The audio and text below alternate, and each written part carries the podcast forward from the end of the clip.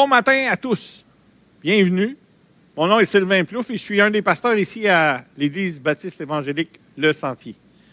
Ça me fait plaisir d'être avec vous ce matin. Je suis euh, euh, honoré qu'on m'ait demandé d'apporter un message. Euh, Ce n'est pas dans mes tâches habituelles, mais je viens à peu près une fois par année, le temps que les pasteurs prennent des vacances puis se reposent, parce qu'eux aussi ont, ont le droit de repos, puis ont le droit de de prendre du temps en famille. Alors, je leur souhaite euh, des bonnes vacances. Puis, euh, je vais essayer de vous conduire ensemble dans une étude de la parole de Dieu qui euh, va nous bénir et nous édifier. Alors, le texte que j'ai choisi, c'est dans Colossiens, dans la lettre aux Colossiens. Et je vais vous en faire la lecture. Donc, vous pouvez tourner avec moi dans Colossiens, chapitre 1er, du verset 1 au verset 14. Et je vais lire ce matin dans la Louis II, une traduction dans cette traduction-là de la Bible. Paul, apôtre de Jésus-Christ par la volonté de Dieu, et le frère Timothée, aux saints et fidèles frères en Christ qui sont à Colosse. Que la grâce et la paix vous soient données de la part de Dieu notre Père. Nous rendons grâce à Dieu, le Père de notre Seigneur Jésus-Christ, et nous ne cessons de prier pour vous, ayant été informés de votre foi en Jésus-Christ et de votre charité pour tous les saints, à cause de l'espérance qui vous est réservée dans les cieux, et que la parole de la vérité, la parole de l'Évangile, vous a précédemment fait connaître. Il est au milieu de vous et dans le monde entier.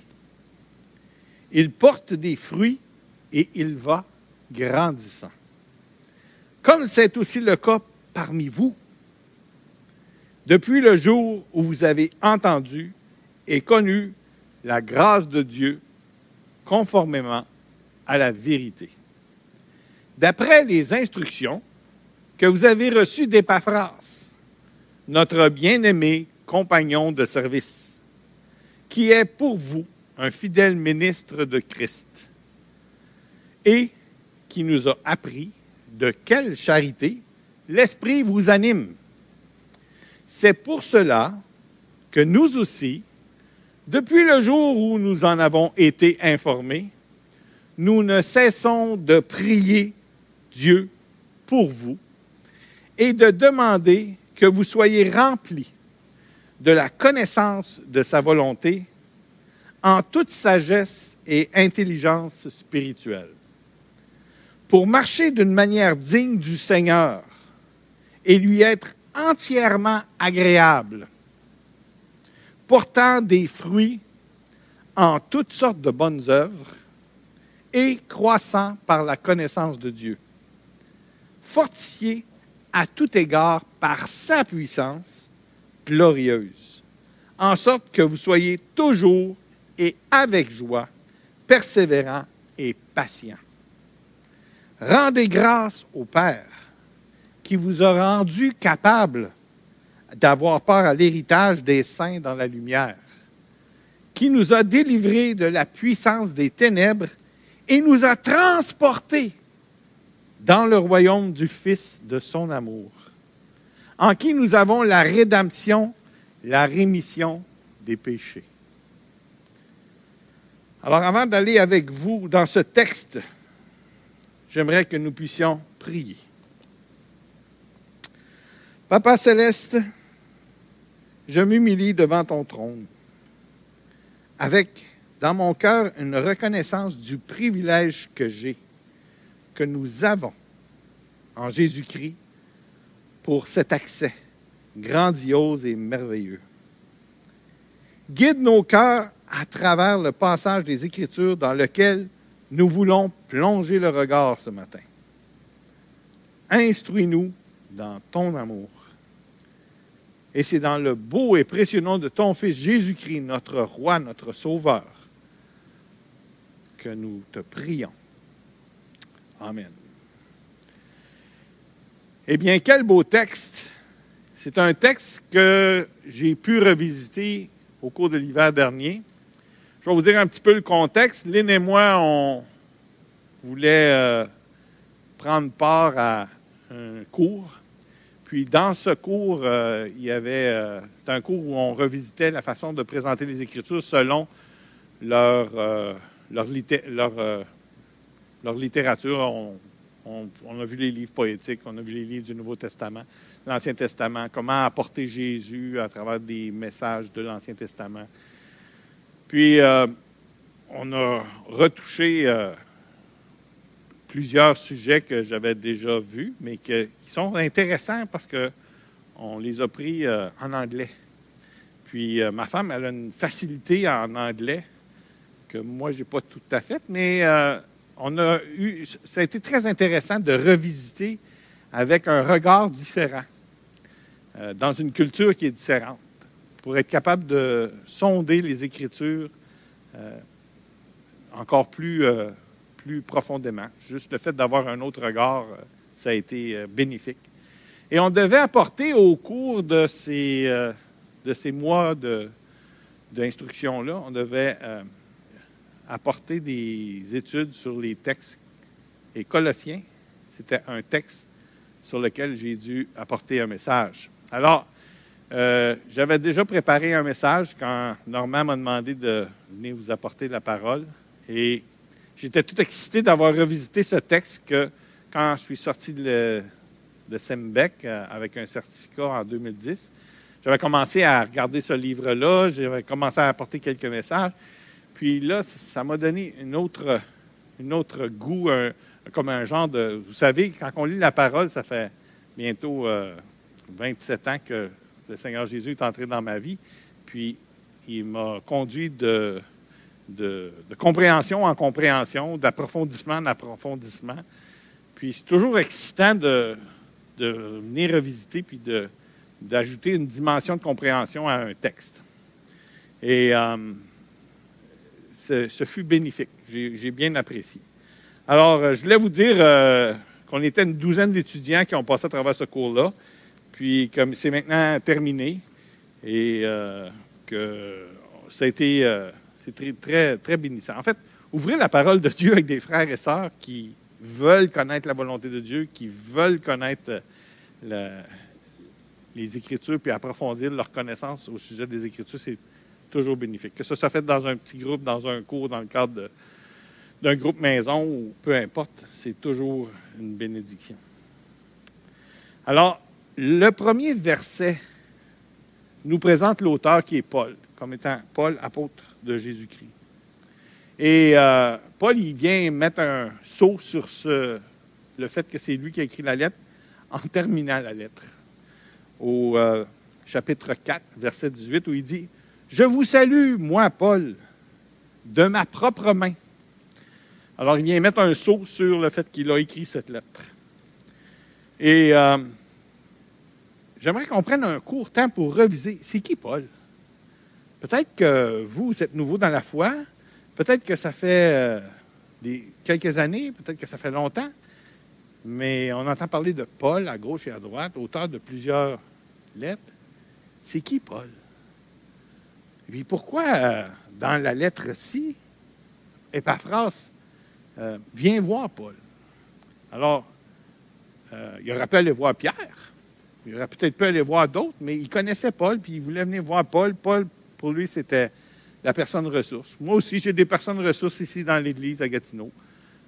quand j'ai quelque chose que je me bute dessus, ou une compréhension, ou des fois un temps difficile que je vis, j'ai des frères que j'appelle, avec qui euh, j'ai des bonnes relations, puis qui ne feront pas juste me flatter, mais qui vont me soulever la parole de Dieu euh, devant mon incompréhension ou devant la difficulté à laquelle je fais face. Alors, pourquoi Paul? C'est qui Paul? Euh, dans le livre d'Alfred Kewen, Les Lettres de Paul, si vous voulez voir plus profondément qui est Paul et pourquoi Paul a, pris part et c'est quoi sa biographie et tout ça. Euh, vous allez avoir une étude exhaustive. Là, on va juste effleurer le sujet. On va donner les points, euh, les points que j'ai choisis, qui sont des, points euh, des points repères dans la vie de Paul, puis pourquoi Paul aujourd'hui dans la lettre de Colossiens. Alors, mais je vous le dis, les livres d'Alfred Kuhn, c'est en français, puis ça s'appelle Les Lettres de Paul. Si vous voulez creuser plus, vous allez en avoir pour votre argent et votre curiosité. Alors, on retrouve Paul pour la première fois dans Acte 7, 58.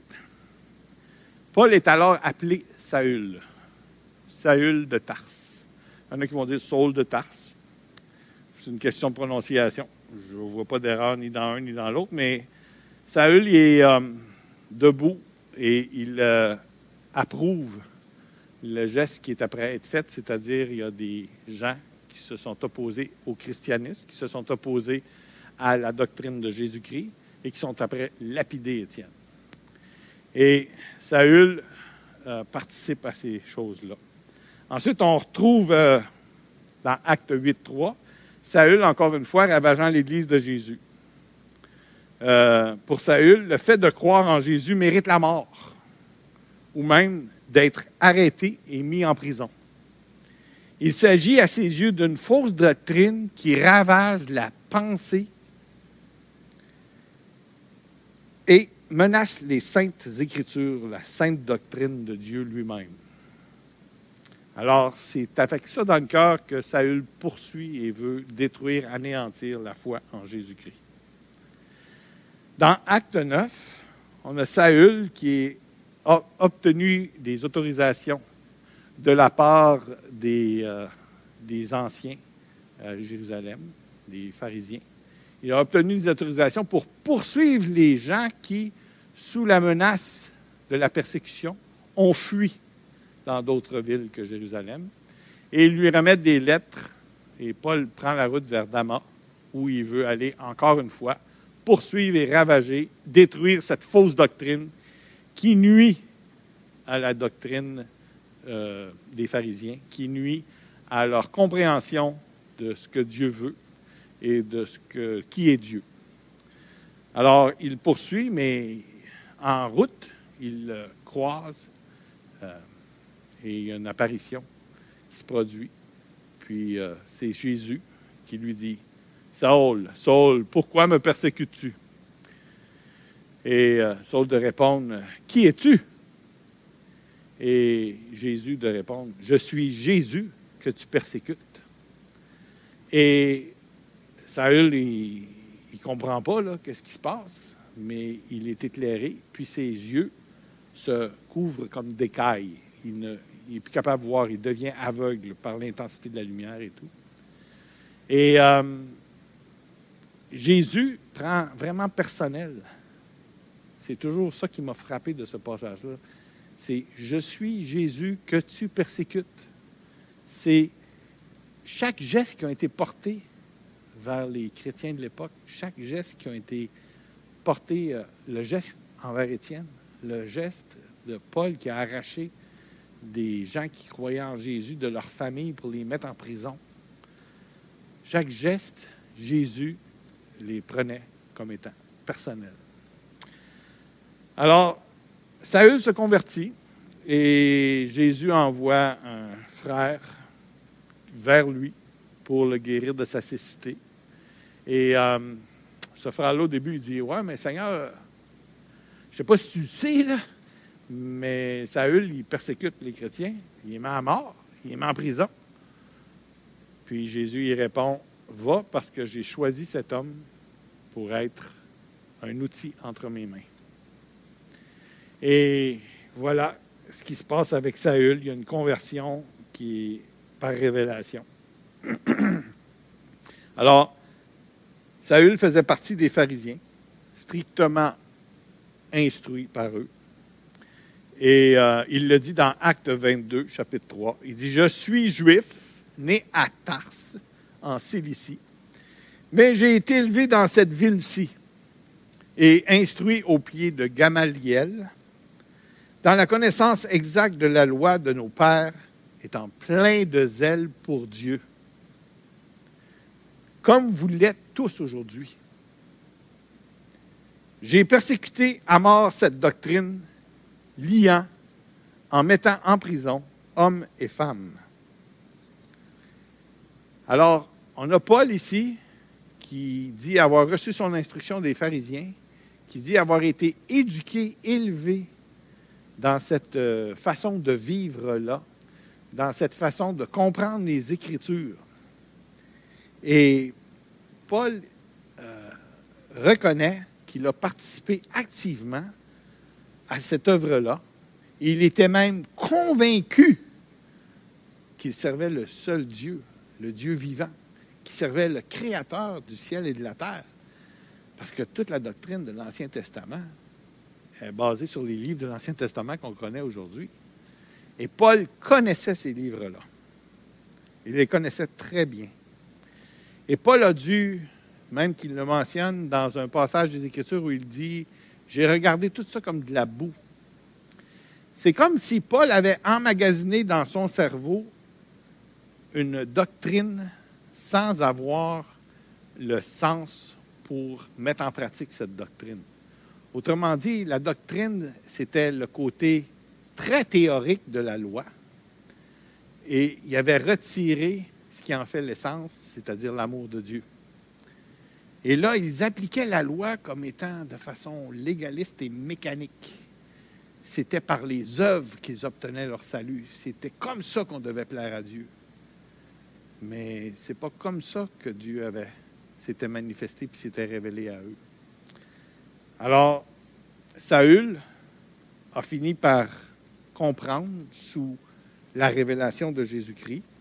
Dans Romains 9, Paul nous parle du chagrin continuel qu'il a à cause des mensonges dans lesquels se confient les Israélites. Alors il voit le peuple dans lequel il a été élevé, il voit ce peuple dans l'ignorance et ça le chagrine. Ça lui fait de la peine de voir que le peuple continue à s'attacher aux mensonges plutôt que se détourner du mensonge vers la vérité. Et Paul, toute sa vie, travaille à faire avancer l'Évangile. Toute sa vie, travaille à faire avancer cette compréhension-là. Et ça va bien avec le passage où Jésus dit, quand vous dites que vous voyez, ben peut-être que vous êtes encore aveugle. Et c'est exactement ça que Paul a vécu. Toute sa vie, il était aveugle, croyant sincèrement du fond de son cœur qu'il servait Dieu, le seul Dieu vivant, selon son interprétation des Écritures, selon son interprétation de la parole. Et sur sa révélation de Jésus-Christ, il commence à voir qu'il y avait une dimension importante qui n'était pas là, puis qui venait donner vie aux Écritures. Et Paul continue toute sa vie à prêcher l'Évangile, puis a annoncé Jésus-Christ qui donne vie aux Écritures, qui a accompli la loi. Mais ça chagrine Paul. Ce qui manquait à Paul en connaissance, Jésus-Christ lui donna en révélation. Nous pouvons lire cette déclaration dans Galates 1, 11 et 12. Ensuite, dans 2 Corinthiens 11, 23, 30, Paul nous est décrit comme ayant subi beaucoup de torts, beaucoup de persécutions, beaucoup de, passages où est-ce que Paul, sa vie, elle était difficile, où est-ce que sa vie, elle était menacée, où est-ce qu'il a été lapidé, où est-ce qu'il a été fouetté. on va retrouver ça dans 2 Corinthiens 11, 23, 30. En résumé, Paul est l'outil choisi par Jésus lui-même. Il a souffert beaucoup de choses pour la propagation de l'Évangile. Il est en prison lorsqu'il a écrit la lettre aux Colossiens. Dans le contexte de la lettre, Paul y écrit cette lettre à des personnes qu'il n'a jamais croisées, qu'il n'a jamais vu le visage. Il a été informé de leur foi, comme le précisent les versets 3 et 4, par Epaphras. Epaphras qui, dans le, dans le verset 7, il dit, c'est un fidèle ministre. Donc, ce qu'on croit qui est arrivé, et ce que les théologiens s'entendent pour, euh, pour dire, c'est que euh, Epaphras aurait sans doute entendu la doctrine de l'Évangile à Éphèse, quand Paul a habité Éphèse pendant trois ans, et se serait déplacé vers l'est. En fait, Colosse est à 160 km environ vers l'est de Éphèse. Puis il y a aussi d'autres villes où Épaphras a rapporté l'Évangile. Euh, la Odyssée, puis Hierapolis, qui sont mentionnés dans la lettre à Colosse. Alors, on peut, euh, penser que ce qui nous, nous, dit le texte, c'est que Épaphras apporte des nouvelles à Paul, mais on croit aussi que plus tard, dans la lettre à Colosse, on voit qu'il y a une menace. Une menace faite envers ces églises, une menace qui vient mettre obstacle à la propagation de l'Évangile, une menace qui vient détruire les doctrines qui ont été enseignées. Alors, on a des faux docteurs qui s'infiltrent dans l'Assemblée et qui enseignent des choses. Et, et Epaphras est inquiet au point de parcourir plus de 2000 kilomètres de Colosse vers Rome. Euh, c'est certain que à cette époque-là, euh, le moyen de transport de l'avion n'existait pas, et le train non plus, et euh, la voiture non plus. Alors, la plupart du temps, les gens voyageaient à pied. Et pour parcourir 2000 km, selon Google, ça pourrait prendre à peu près 62 jours, à peu près 60-62 jours, à raison de 8 à 10 heures par jour. Puis, euh, c'est ça. Il y a différentes euh, théories, là, si, si tu marches, euh, puis que tu es habitué de marcher, mais probablement qu'à cette époque-là, il était habitué de marcher, mais c'est quand même tout un parcours à faire, là. J'imagine que tu tu partais pas sous un tel voyage sur prétexte que tu voulais juste aller dire bonjour à quelqu'un. Alors, il était tourmenté, cette épaphras, et il a cherché à entrer en contact avec Paul, puis aller le visiter. Puis je suis heureux aujourd'hui qu'il l'ait faite parce que ça l'a donné euh, ce qu'on a sous nos yeux, c'est-à-dire la lettre à Colosse. Donc, qu'est-ce qui. Euh, comment Paul réagit à ça, à cette annonce? Du travail fait pendant plusieurs euh, années. Puis là, il est menacé parce que quelqu'un vient annoncer des fausses doctrines ou mettre le doute ou se met euh, la pagaille afin d'amener la division dans l'Église. C'est un problème sérieux. Un problème auquel on fait face encore en 2021. Les gens qui, euh, qui peuvent semer le doute dans l'Assemblée. Et, euh, mais je suis surpris, surpris de la réaction de Paul.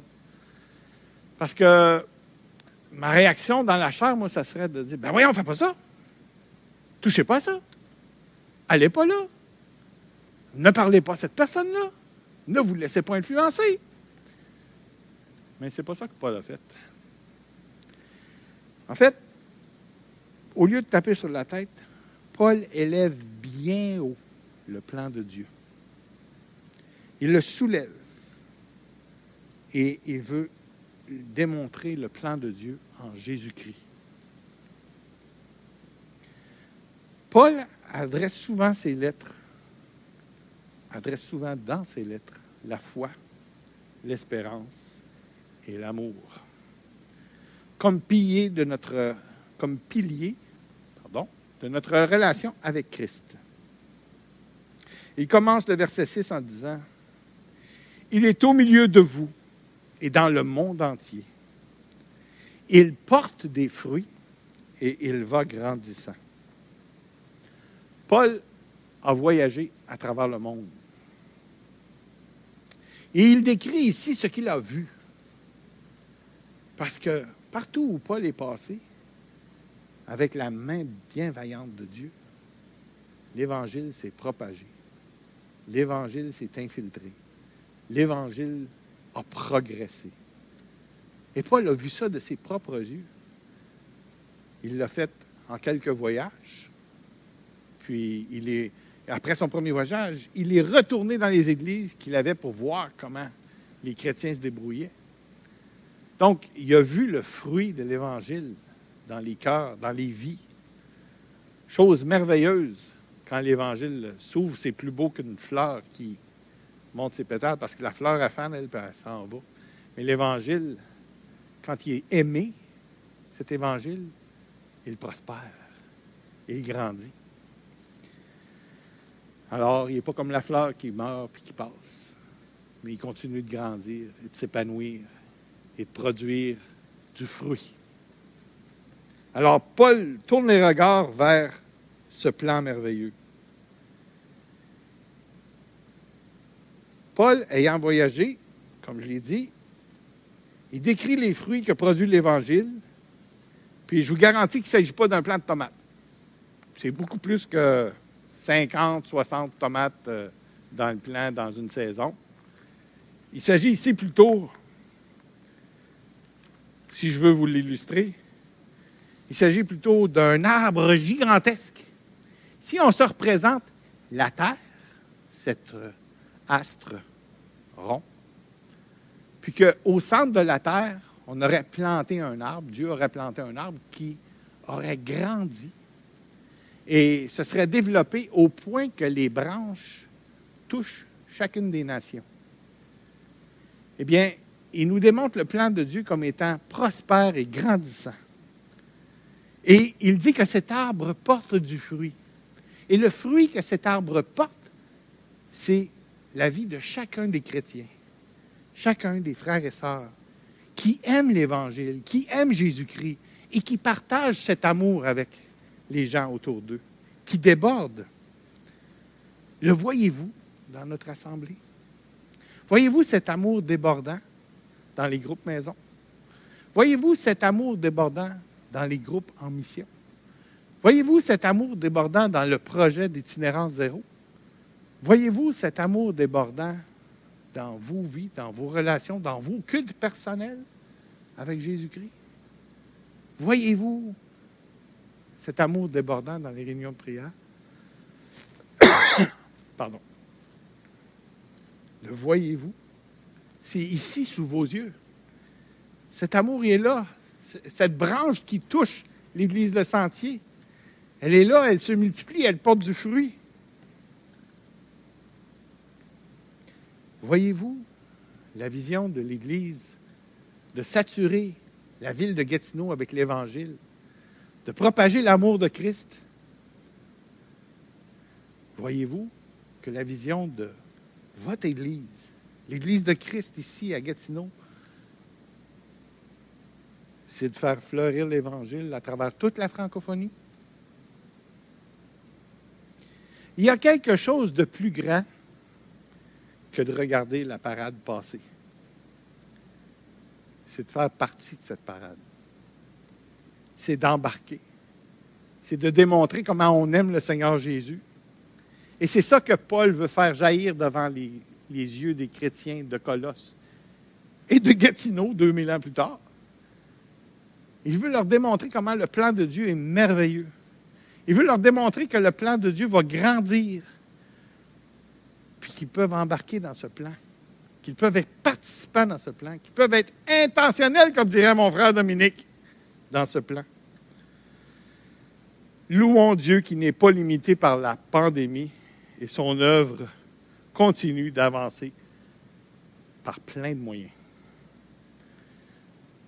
L'œuvre de Dieu continue d'avancer dans les diffusions sur la toile, certains vont dire le web, L'œuvre de Dieu continue d'avancer par les frères et sœurs qui prennent soin les uns des autres. L'œuvre de Dieu continue d'avancer à chaque cours qui se donne pour qu'ensemble on avance dans la compréhension de l'Évangile. L'œuvre de Dieu continue d'avancer. Quand, louons Dieu qui n'est pas limité, puis que l'Évangile continue de déborder sur les cœurs, sur nos cœurs afin que nous puissions à notre tour déborder sur les autres. Du moment où vous avez mis votre foi en Jésus-Christ,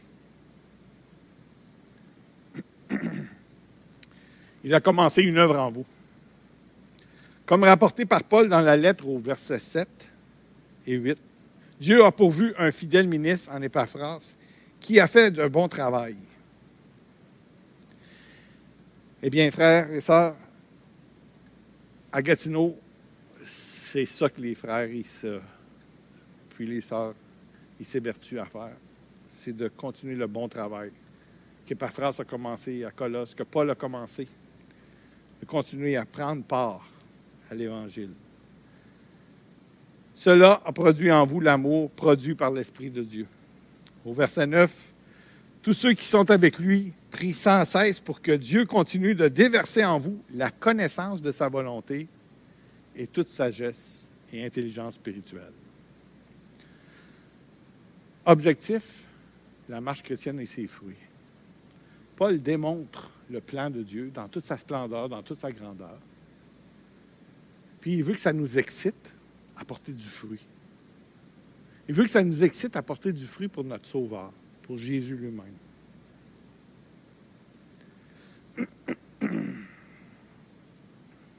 Alors Paul prie que non seulement la tête, mais aussi le cœur des Colossiens soit rempli de l'Évangile.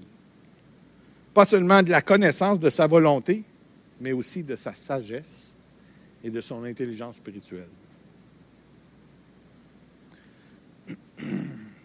Dans Psaume 1, les versets 2 et 3, nous disent que celui qui trouve son plaisir dans la loi de l'Éternel et qui la médite jour et nuit, il est comme un arbre planté près d'un courant d'eau, qui donne son fruit en sa saison et dont le feuillage ne se flétrit point.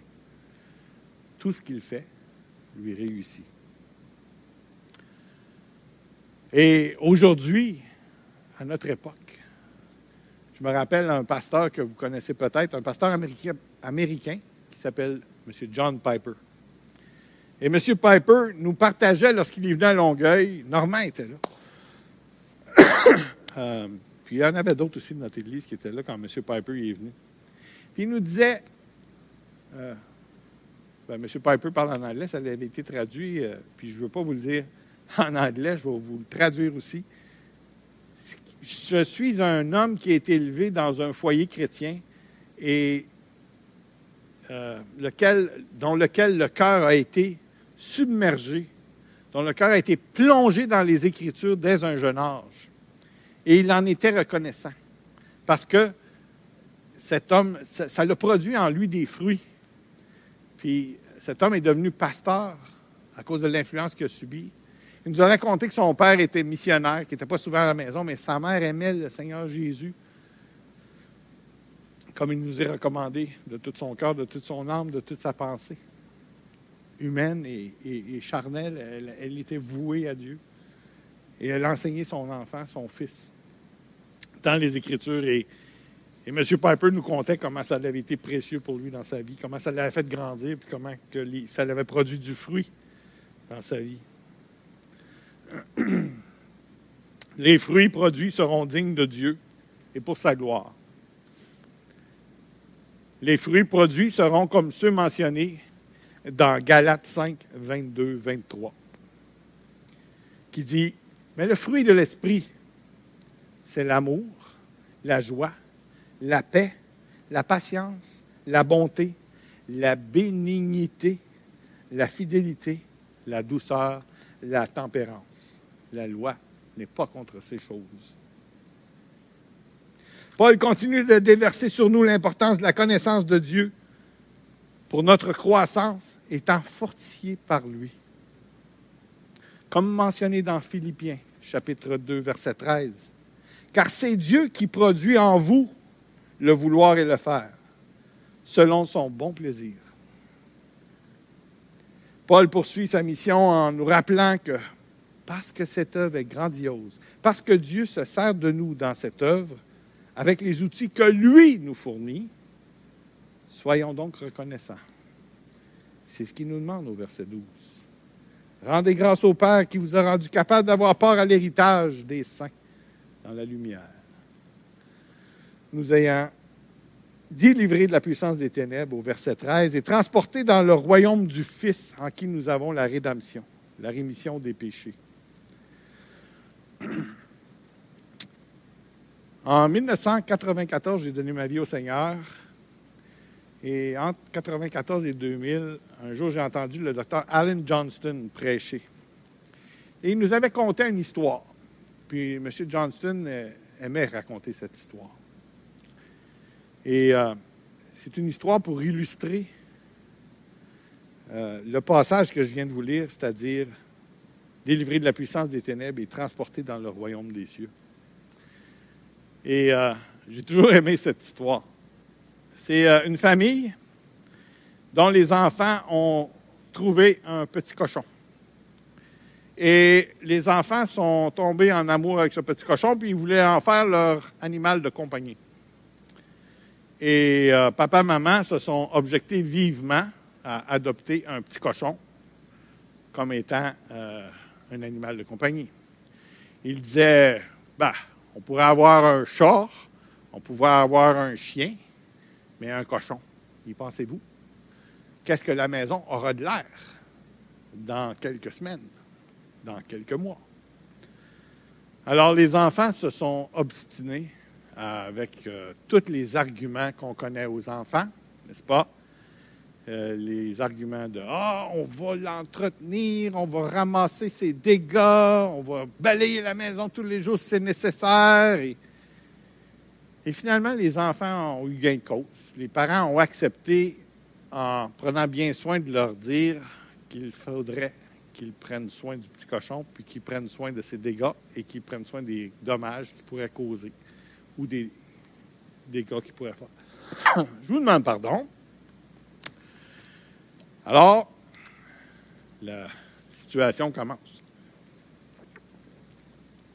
À chaque jour, les enfants sortent le petit cochon pour aller jouer dehors avec.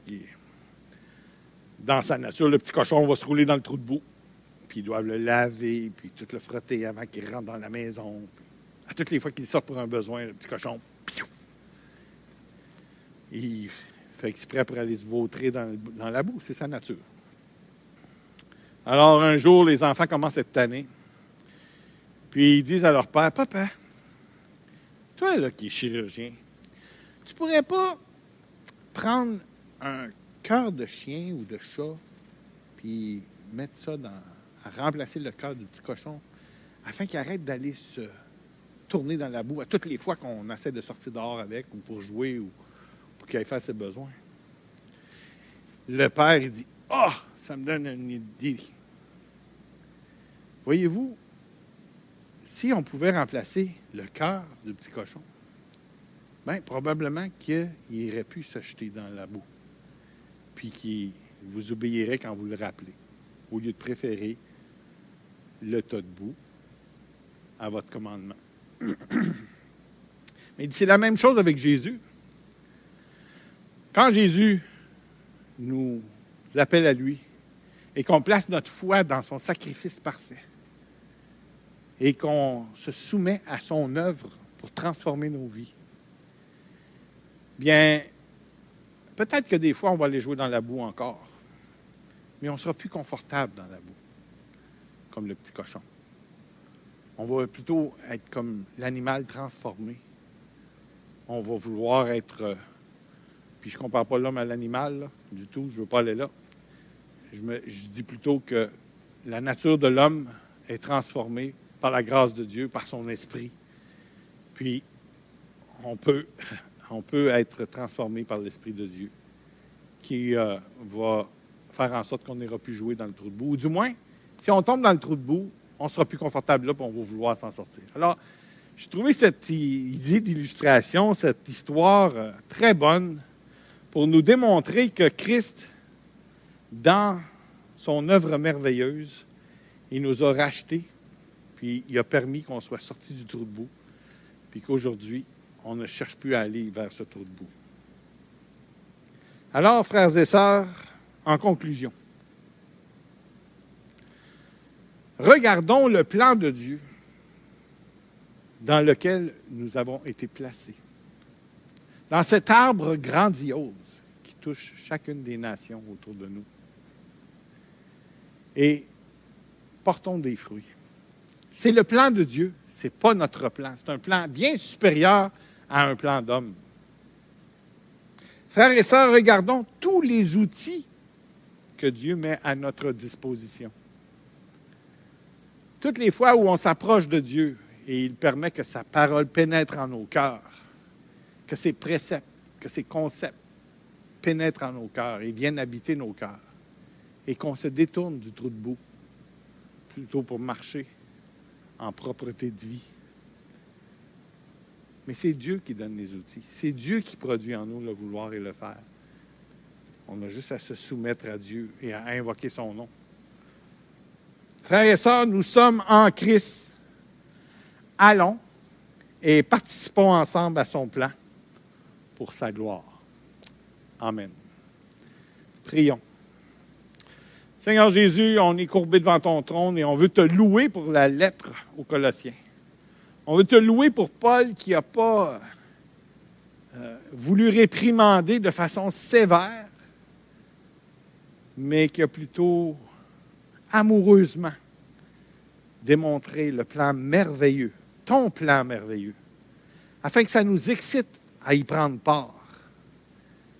Puis il nous a dit que en te priant, tu déverserais sur nous ta sagesse, ton intelligence, ta compréhension, puis que tu viendrais nous accompagner tout au long de notre vie chrétienne. C'est toi qui fournis les outils. Tout ce que j'ai à faire, Seigneur, c'est de dire, je suis présent. Je veux être là.